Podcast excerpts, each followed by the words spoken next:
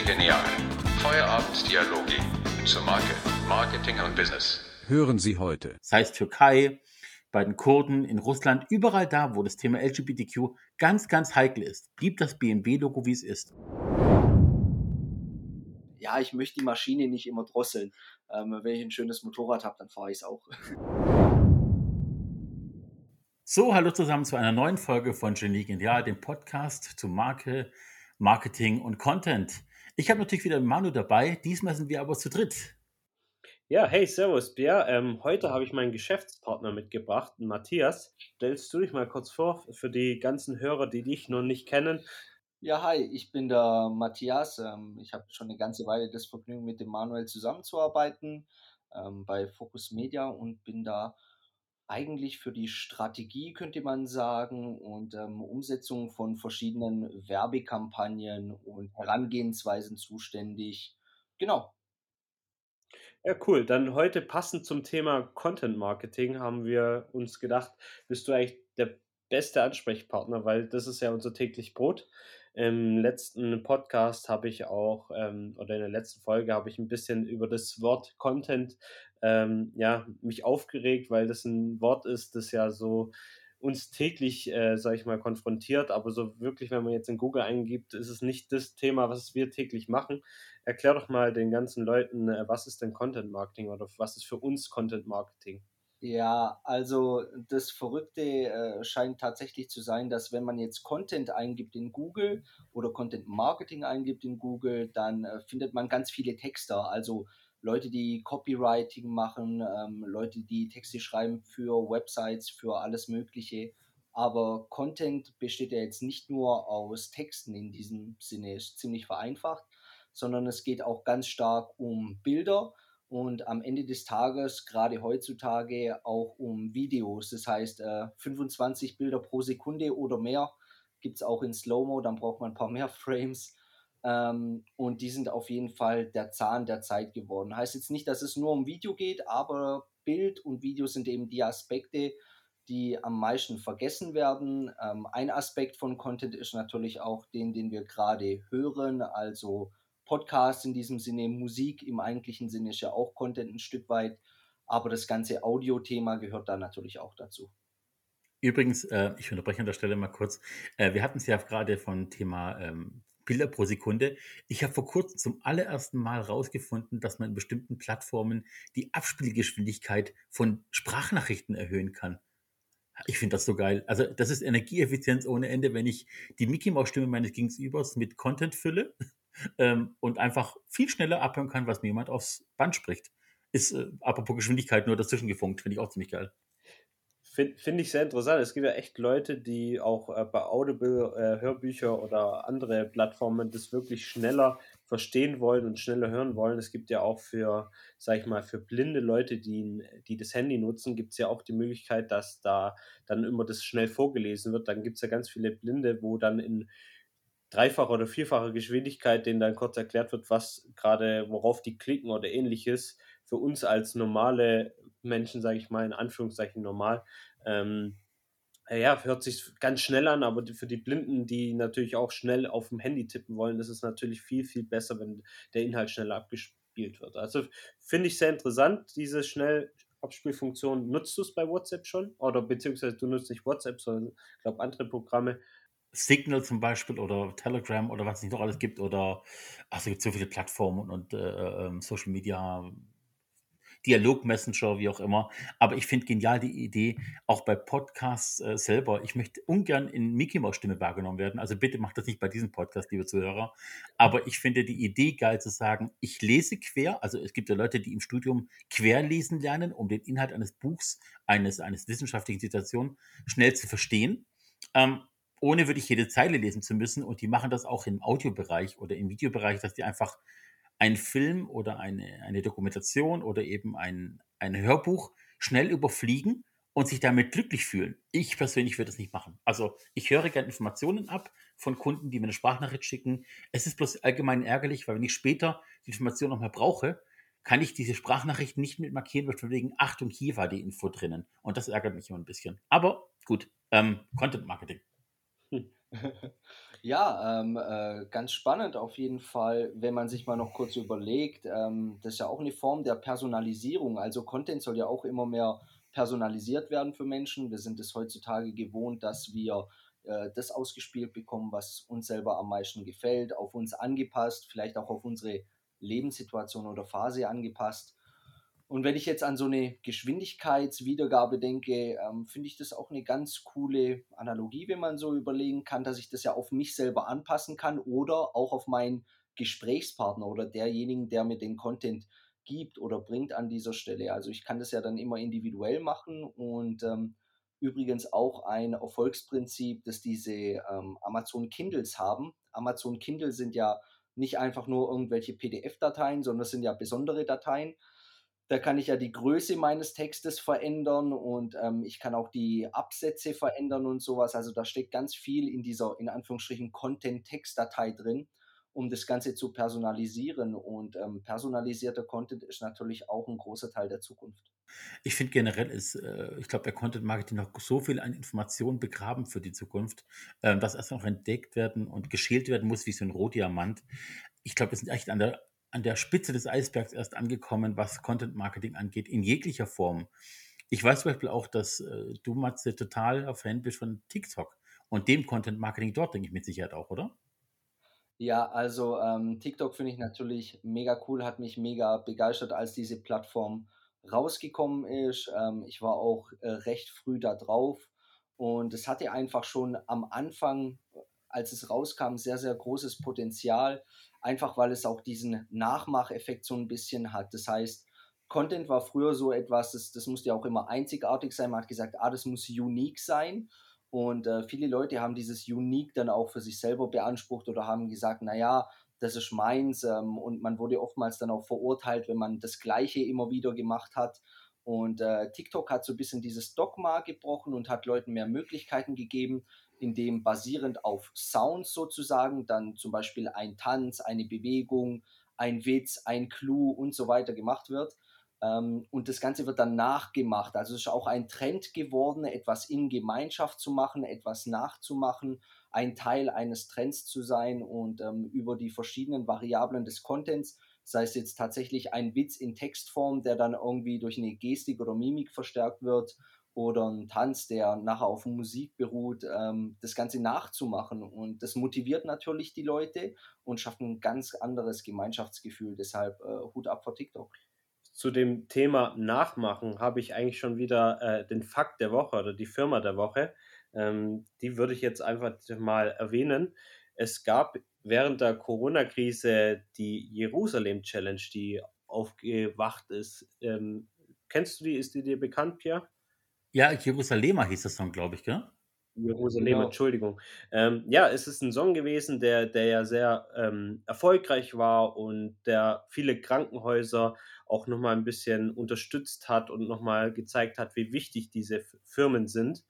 Und eigentlich eine sehr, sehr coole Sache gewesen. Es gab dann auch am Ende die ganzen auch Polizeistationen, wo dann die ganzen Polizisten getanzt haben. Wir haben Pflegeheime gesehen, wo ganz viele Leute getanzt haben. Und eigentlich war ja diese ganze Challenge eine sehr, sehr, sehr positive Sache. Und auch wie es der Matthias gesagt hat, dieses Nachmachen ist ja eigentlich sehr, sehr positiv zu dieser Zeit dann auch über TikTok wahrgenommen worden.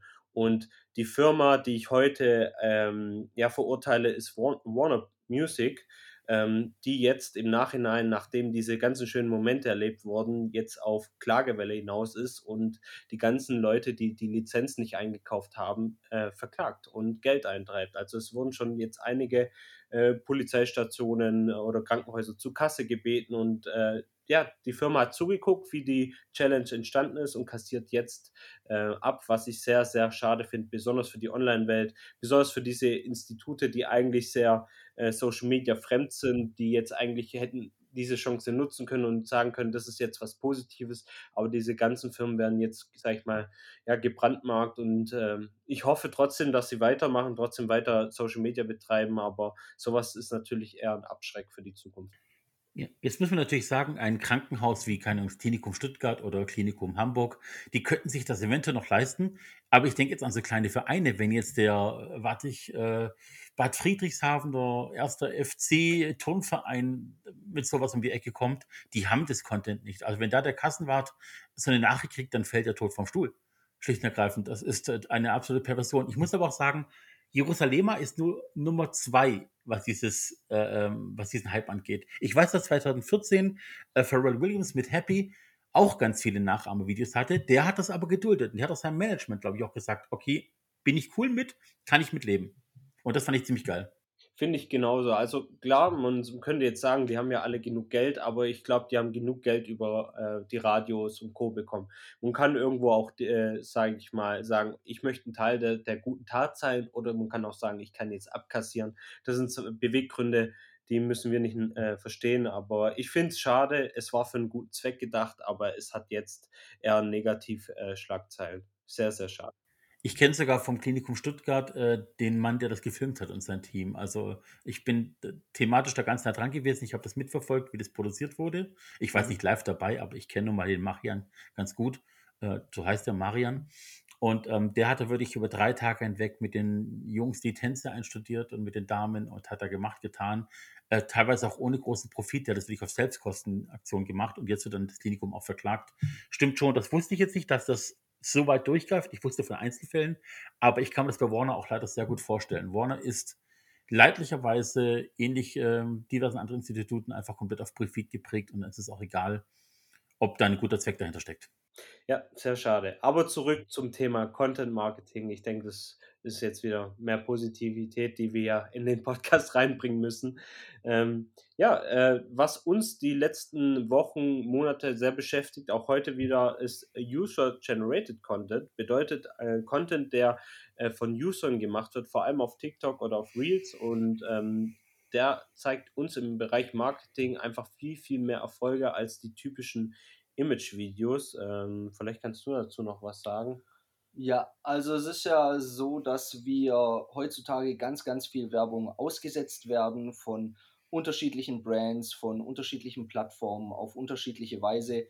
Und der Content, der dabei kommuniziert wird in diesen Anzeigen, in diesen Posts, ist eben auch immer sehr professionell aufgemacht und der vermittelt meistens im ersten Moment, hier geht es um Marketing. Leute verstehen halt sehr schnell, aha, da gibt es Werbung ähm, und dann gibt es da auch so eine kleine Werbeangst oder Werbeblindheit, ja, da kommt jetzt hier wieder was hoch. Und demgegenüber steht eben dieser User-Generated Content. User-Generated heißt einfach ähm, nah am Nutzer gemacht oder vom Nutzer selber gemacht. Idealerweise der Nutzer oder Kunde, der ein Testimonial schreiben würde, der damit happy wäre, würde das Ganze als ein Video verpacken, vielleicht noch ein bisschen eine Funktion erklären oder sowas drumherum. Einfach mal zeigen, was da passiert. Ähm, auch vielleicht im übertragenen Sinne so ein bisschen ein Influencer, aber eben niemand Berühmtes, sondern, jemand, der auf Augenhöhe mit mir steht und deshalb auch ein Stück weit greifbarer wird. Und äh, der große Punkt, warum das jetzt besonders auf TikTok funktioniert, natürlich auf Facebook und Instagram auch wegen dieser Werbeblindheit, aber TikTok setzt eben voraus, dass man nativ zur Plattform wirbt.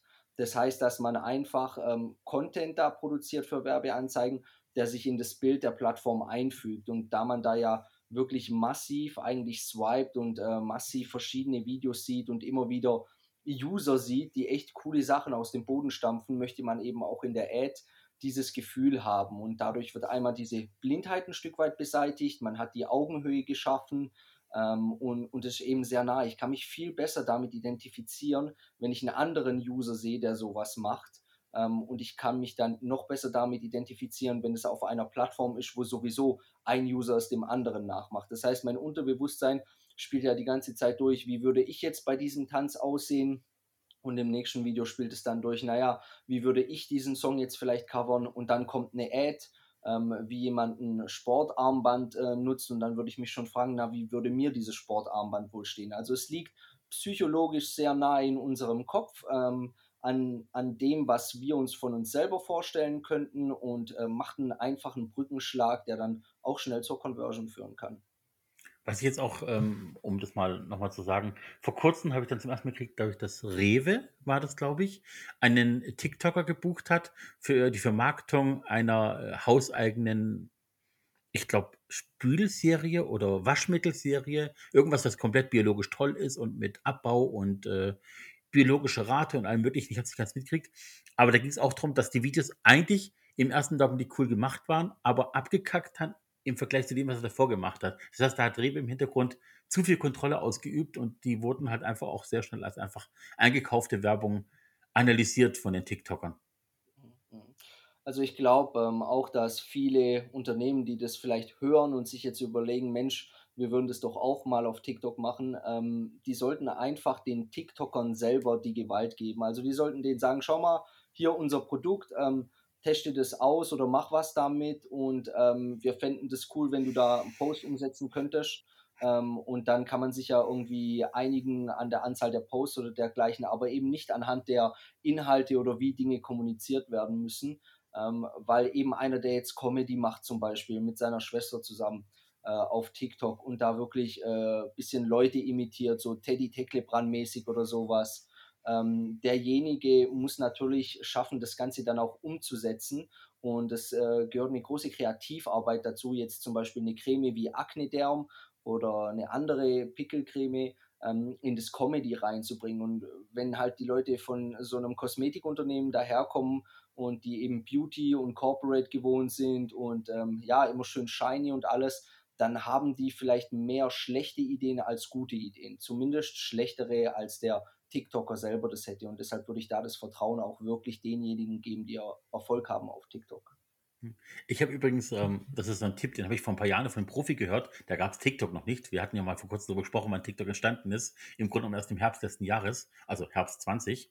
Mir hat mal ein berühmter Marketingfachmann gesagt, wenn du an berühmte Persönlichkeiten Werbeobjekte verteilst, die sie vermarkten sollen, bring es zu Leuten wie den Leuten von Jackass oder wo es allgemein ums Pranken geht, weil wenn du prankst, kannst du jedes Produkt unterbringen und das darf total lächerlich wirken und die Leute wollen es trotzdem haben. Also, wenn du Leute hast, die einen Blog haben, einen V-Blog haben, einen TikTok-Account haben, wo es um Pranking geht im großen Stil, kannst du denen alles geben, die kriegen alles vermarktet.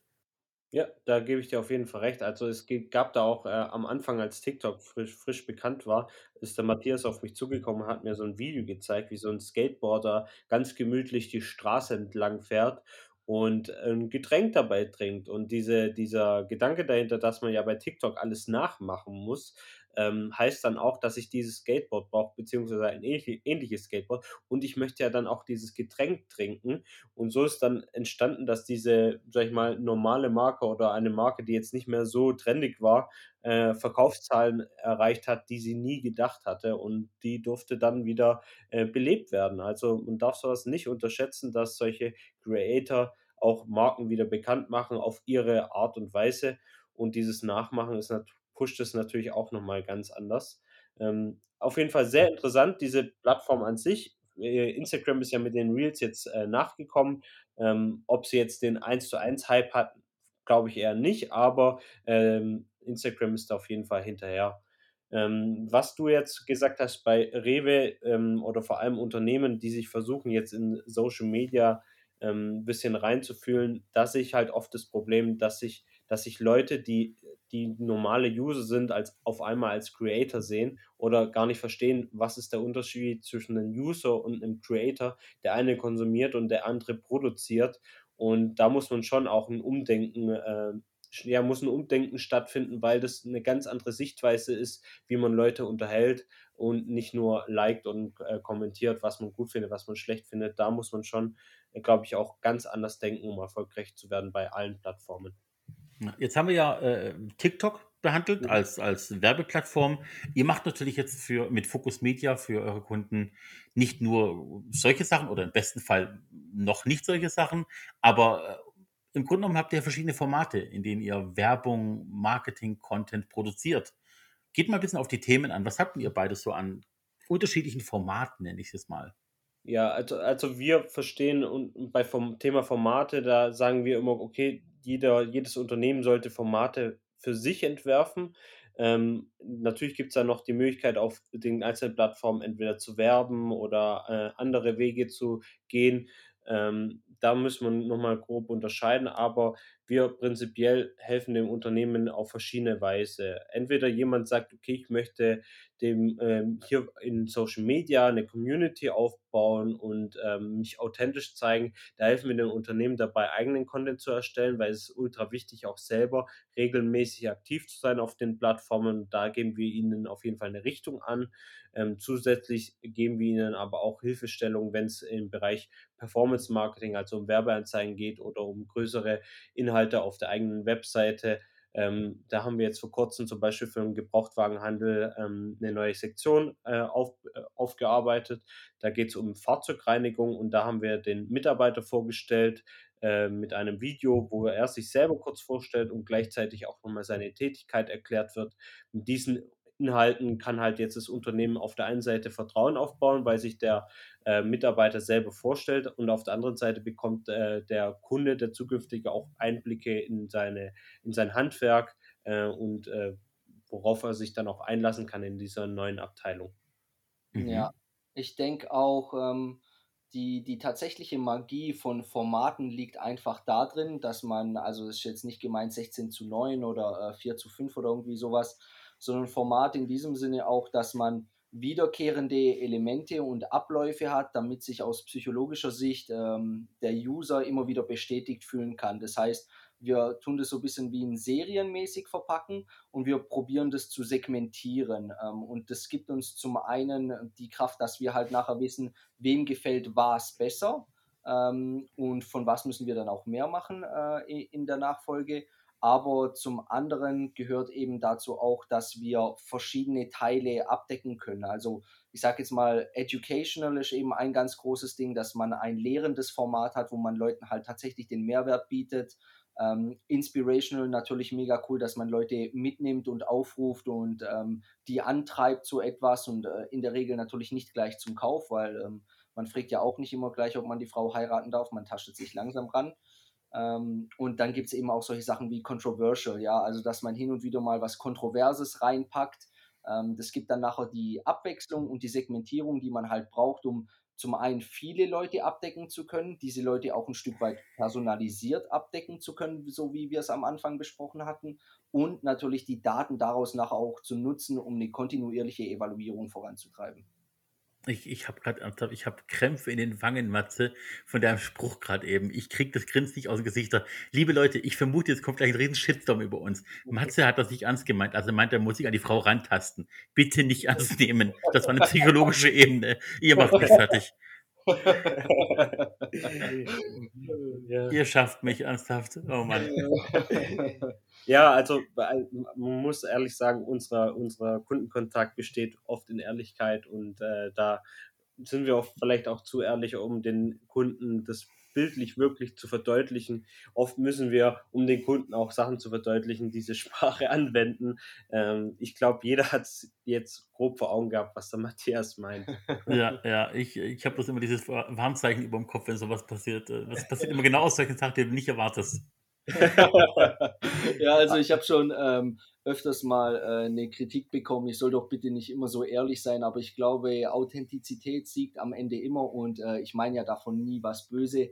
Ähm, auch wenn ich mal vulgär werde, dann tue ich das nicht, weil ich böse bin, sondern ähm, weil ich mich eigentlich besonders über etwas freue und weil ich dem inneren Ausdruck verleihe. Und ähm, ja, ich möchte die Maschine nicht immer drosseln. Ähm, wenn ich ein schönes Motorrad habe, dann fahre ich es auch. Nein, das verstehe ich voll und ganz. Also äh, ähnlicher Gedanke bei mir. Ich bin auch ehrlich, aber ich habe noch eine, eine versteckte Waffe dahinter und die ist Psychologie.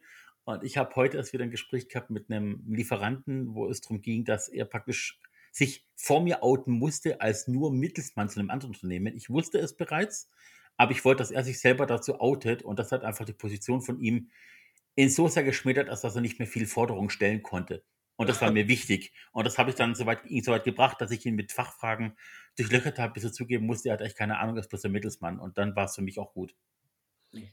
Ja, aber ich, ich, ich finde es wichtig, vor allem jetzt auch im Bereich Content authentisch authentisch zu sein.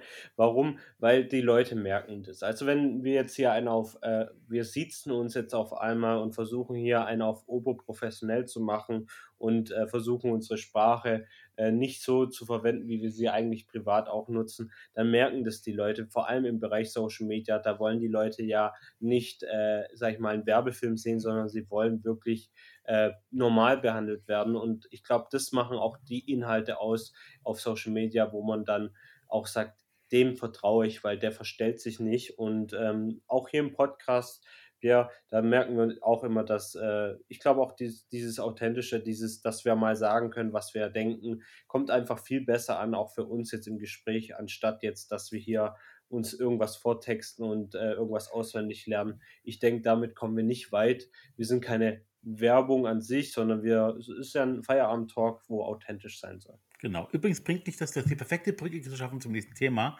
Wir beide haben ja auf LinkedIn die Frage gestellt, also ne, Social Media Plattform, perfektes Thema, die Frage gestellt, Leute, was wollt ihr eigentlich in dem Podcast noch erfahren? Was interessiert euch zum Thema Marke, Marketing und Content? Und wir haben Antworten bekommen, beziehungsweise Fragen bekommen. Manu, du weißt ja genau was drüber. Ähm, einen Moment, da muss ich kurz mein Handy holen, ähm, aber ich habe es gleich offen. Also wir hatten ja die Frage, was hebt dich vom Mitbewerber ab, war, denke ich, eine Frage die aufkam? Ja, genau, also was hebt dich vom Mitbewerber ab? Ich denke, das ist so ein Thema, was den meisten äh, immer wieder so durch den Kopf geht. Äh, was kann ich tun, um entweder her ja, herauszustechen? W wichtig, wie ich gerade gesagt habe, authentisch zu wirken, hm. äh, weil die meisten Unternehmen nutzen Social Media eher so als Werbeplattform. Also wirklich so, ja, ich habe ein neues Produkt, ich poste jetzt ein Bild von, meinem, äh, von meinem neuen Produkt, von meinem neuen Angebot und Co. Die Leute, ich erkläre es immer so meinen Kunden, die, ich schalte abends nicht den Fernseher ein, um den Werbeblock zu sehen. Ich schalte abends den Fernseher ein, um unterhalten zu werden. Und so ist es halt auch im Social Media. Ich mache nicht die App auf, um äh, tausende von äh, Werbung zu sehen. Wenn ich wissen will, wenn ich wirklich Hilfe brauche, dann gehe ich eigentlich auch auf die Leute direkt zu. Ähm, man kann auch ab und zu mal einen Call to Action platzieren, aber wichtig ist einfach authentisch zu wirken und nicht aggressiv zu werben. Mhm.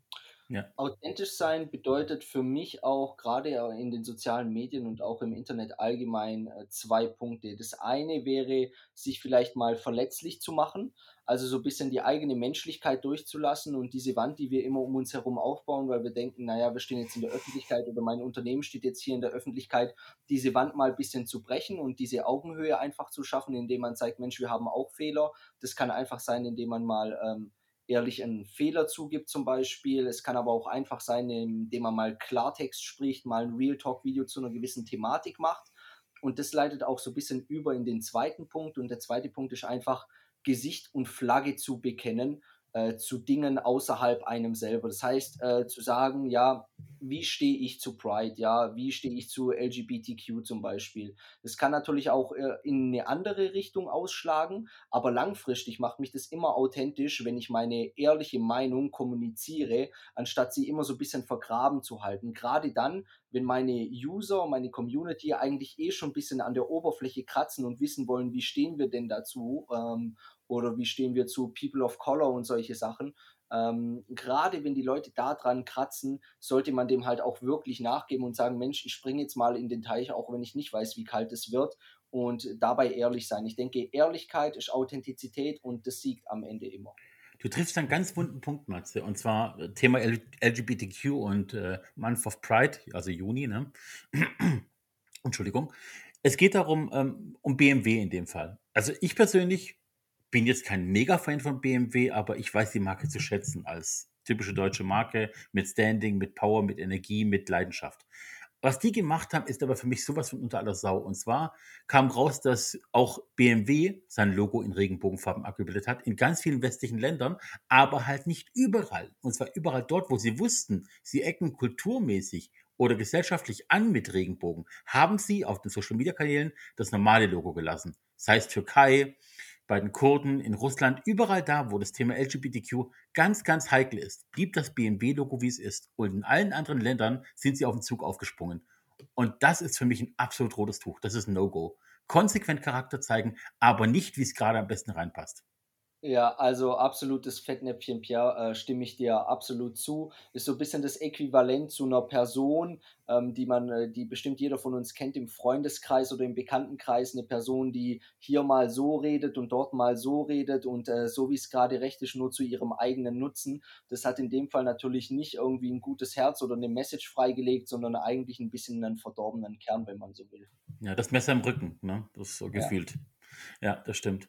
Ähm, tatsächlich gibt es für mich noch einen weiteren Punkt, wie du ähm, authentisch bist, beziehungsweise wie du dich abhebst. Und zwar, es ist nicht von mir, aber ich unterstütze es voll und ganz. Es geht darum zu sagen, Schuster bleibt bei deinen Leisten. Also sprich über Sachen, von denen du Ahnung hast, sprich über Sachen, die mit deinem Business zu tun haben und geh damit um. Geh nicht mit Themen hausieren, von denen du hoffst, dass sie Trend werden, bloß weil du dann mitgenannt wirst, sondern bleib bei den Themen, die dein Business betreffen. Weil letztendlich wollen die Leute ein Bild von dir im Kopf haben. Du musst ein Bild von dir im Kopf der Person verankern. Und dieses Bild muss zu deinem Charakter und zu deinem Business passen.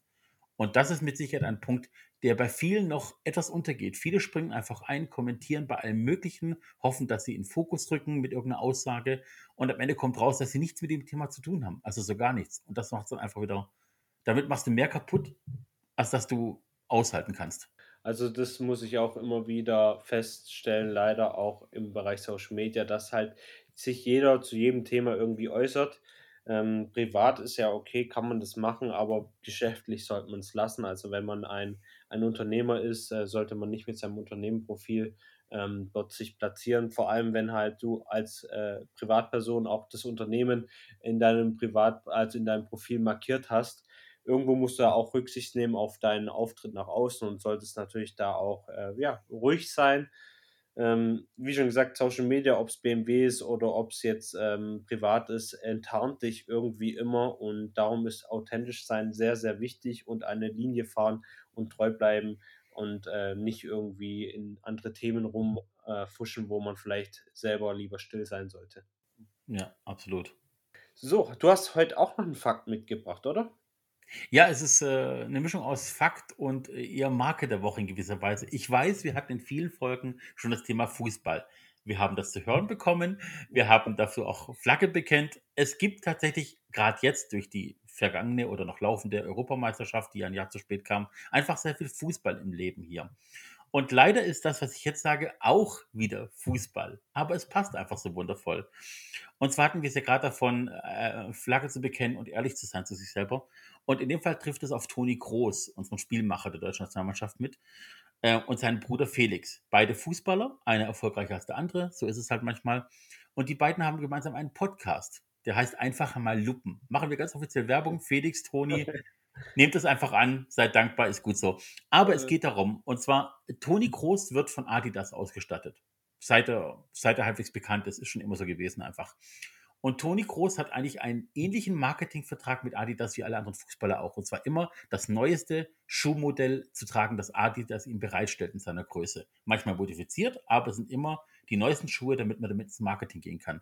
Toni Kroos hat sich aber einen neuen Vertrag erarbeitet und hat gesagt, Leute, ich habe einen bestimmten Schuh von euch, ich liebe diesen Schuh, ich spiele mit dem am besten, ich vertraue diesem Schuh, ich werde nichts anderes tragen auf dem Platz. Punkt aus Ende. Das ist ein komplett weißer Lederschuh. Wenn ihr mal schaut auf Bildern im, Kino, äh, im, im Kino, im Fernsehen, Toni Kroos hat immer weiße Schuhe an. Das ist einfach sein Ding. Und zwar immer dieselben. Das Dumme ist bloß, Adidas produziert diesen Schuh gar nicht mehr. Das heißt, jeder, der die Schuhe möchte von Toni Kroos, wird sie nicht bekommen. Toni Kroos kriegt immer noch diesen Schuh produziert, eins zu eins von Adidas, nur für ihn. Er ist der einzige Mensch, der diese Schuhe noch produziert kriegt von Adidas. Wäre eine geile Marketinglücke, ist verpasst worden. Ja, sehr cool. Ich, mich würde interessieren, was hat Adidas davon? Ich meine, es ist ja cool, dass die extra dafür was produzieren, aber ich meine, du hast weder einen Marketing-Erfolg, natürlich, du kannst sagen, wir statten den Fußballer aus, aber egal welche, welche Werbung du drehst, du sagst im Endeffekt, haha, ihr könnt sie nicht haben. Ja, gut, das, das, Problem, und da kommen wir beim Thema Ehrlichkeit an, da muss ich Toni Groß ein bisschen ankreiden, wenn Toni Groß Werbung macht, zusammen mit der deutschen Nationalmannschaft, für Mercedes, für Nutella, für VW, dann trägt er schon die Schuhe, die ihm Adidas bereitstellt, weil er spielt mit denen ja nicht. Er macht auch Werbung für neue Adidas-Schuhe, auch in Social Media und sowas. Aber mhm. im Spiel trägt er nur diese einen Schuhe. Und das macht es wieder inkonsequent ein bisschen. Er erfüllt seine Werbung, äh, erfüllt seinen Vertrag, aber er ist halt eigentlich ehrlich zu sich selber und sagt, kann ich gern machen, aber ich werde die tragen. Und das ist halt eine Mischung aus Arschtritt und gleichzeitig genial. Ja, wir können ja nur hoffen, dass ihm äh, tatsächlich immer was gebracht hat an der Stelle. Das heißt, wir wissen ja nicht, wie viel schlechter er gespielt hätte mit anderen Schuhen. Äh, von dem her können wir ja schon mal froh sein damit. Ja, also Aberglaube ist beim Fußball immer ganz viel dabei. Was manche Fußballer machen, um ihren Aberglauben beisammenzuhalten und ihren Spielrhythmus beisammenzuhalten, das wäre doch durch eine eigene Podcast-Serie, äh, die Aberglaube, den Aberglauben hinter dem Fußball aufzudecken. Der Wahnsinn. Placebo, ganz klarer Placebo. ja, blaue Pille, rote Pille, egal weiße Schuhe. Gut, ähm, wir haben es mal geschafft, in einer halbwegs normalen Zeit zu bleiben. Ich finde es klasse. Manu, High ja, Five. Super, ja. ich glaube trotzdem ein Thema, das man mal wieder angehen kann. Content Marketing ist ein Riesenthema. Ähm, aber wir merken jetzt immer wieder, auch gerade wie bei Toni Groß, authentisch sein, behaltet auch die Schuhe im Werbespot an sonst fällt es auf. auf jeden Fall. Okay, an alle da draußen, ich wünsche noch einen schönen Abend, einen schönen Tag. Wir haben gehört, viele von euch hören uns beim Jogging an. Dann einen guten Lauf euch noch und tritt in keine Pfütze, erst recht auch in keine braune Pfütze. Mit weißen Schuhen vor allem nicht. Ähm, für alle anderen, schreibt uns, wenn ihr wollt, über geleegenial.b2-bee.de. In Wortlaut geleegenial.b2b.de. Hört uns auf Spotify, Apple, Google, Anchor, wo immer ihr wollt. Oberhalb und unterhalb dieser Folge findet ihr weitere tolle Folgen mit Kollegen, mit Manu, mit mir. Wir freuen uns über jedes Feedback. Schreibt uns, ruft uns an, macht was immer ihr wollt, macht's richtig. Bis dann. Ciao. Ciao, macht's gut.